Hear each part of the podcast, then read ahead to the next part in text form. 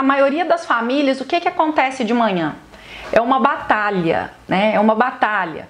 Muita gente reclama: nossa, meu filho enrola para escovar o dente, meu filho enrola para se arrumar, meu filho enrola para tomar café, para guardar o brinquedo, para estudar, faz pirraça.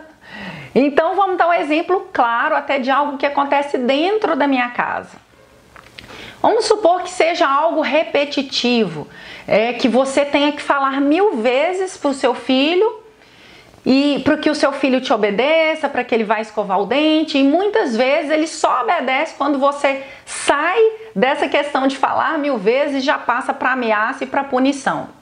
É, muitas vezes você se cansa e você já fala assim: vai escovar o dente agora. E se você não for, você vai ganhar umas palmadas, ou você vai ganhar umas chineladas, ou você vai ficar uma semana sem brincar. Aí eu quero trazer para você aqui uma reflexão. Primeiro, se você precisa falar mil vezes com seu filho para que ele te obedeça, você já está usando a estratégia errada e eu quero te dizer que isso se chama permissividade. Você acha que está sendo rígida, você acha que está controlando, mas você está sendo permissivo, porque você não está fazendo aquilo que você realmente deveria fazer, que é colocar limite de forma firme e gentil.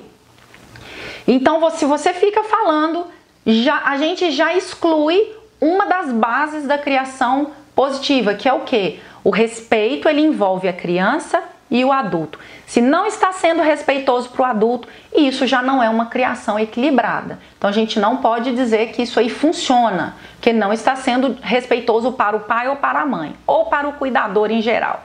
Né? Então falar várias vezes não é respeitoso para o adulto.